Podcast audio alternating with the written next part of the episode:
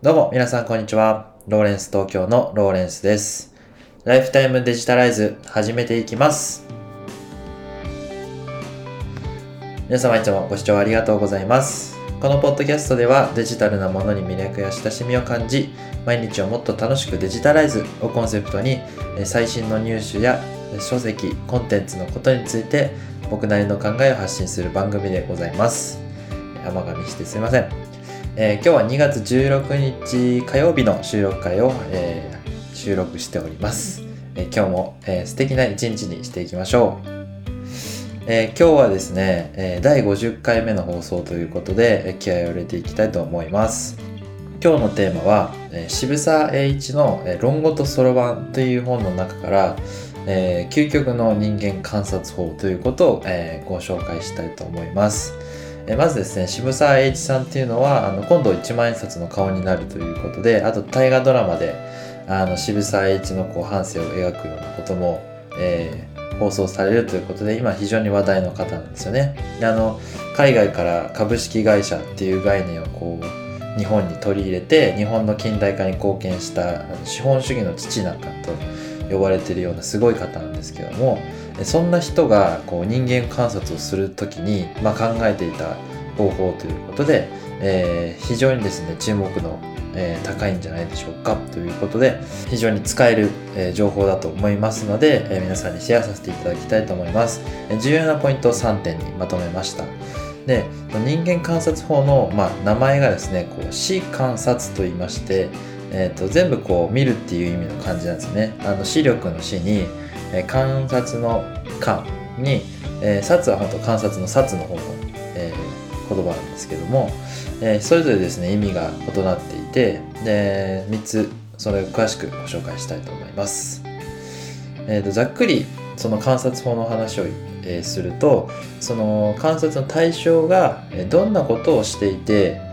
どんなことを目的としているのかそして何に満足をするのかこの3点をですね、えー考えてみるとその人を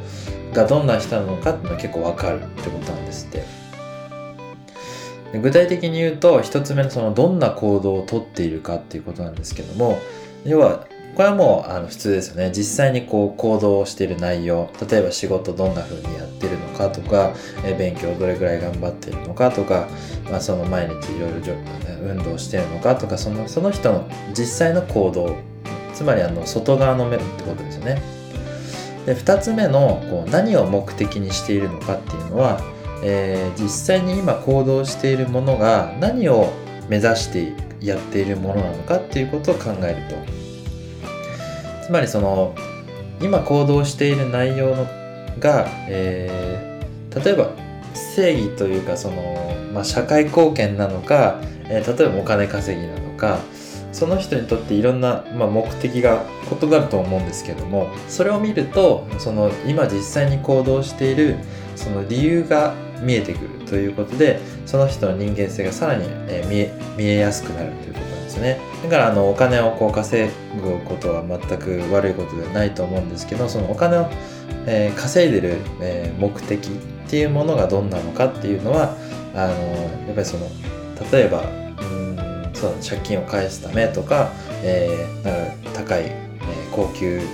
高級車を買いたいとかまあいろいろあると思うんですけどもあのそれをこう知ることによって相手がどういうことを求めて行動してるのかが分かるってことなんですね。で3点目はですねその何に満足をするのかということなんですけどこれが一番肝の内容でしてその対価を何で得てで自分の欲求を満たしているのかでそれを、えー例えば行動した結果を、えーどんな価値に交換したいと思っているのかっていうことを考えると、えーその人のですね真の欲求がわかるということなんですね。つまりその例えば、え2番目の,、まあその実業家の人を想像してもらえるといいと思うんですけども、まあ、その実際にこうビジネスをこうぐるぐる回して、えお金をこう稼いでと。それが実際の行動内容。で、えー、と2番目のその目的っていうのは、えーまあそのなんて言うんだろう。お金を稼いでさまざまな人にこうお金を、うん、お金を寄付したりしてあの社会貢献したいですっていうようなことを目標に、まあ、頑張ってる人。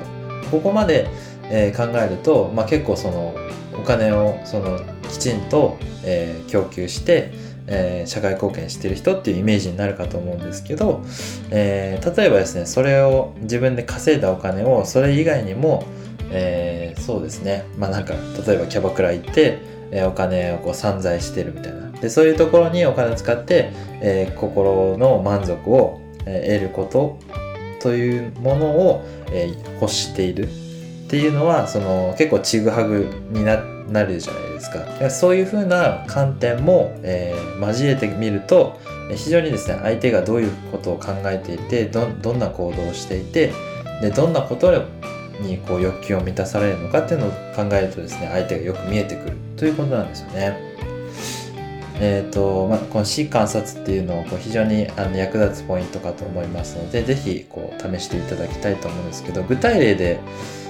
明日からできる。じゃあこのどうしたら活かせるかっていうポイントなんですけども。例えばですねこう Twitter で、えー、フォローされたりフォローしたいなって思った時この C 観察を使うとするならばえっ、ー、とまあこの 3, 3ポイントで考えるといいと思うんですけどこの何に満足しているのかって一番重要なポイントをすぐに分かる方法としてその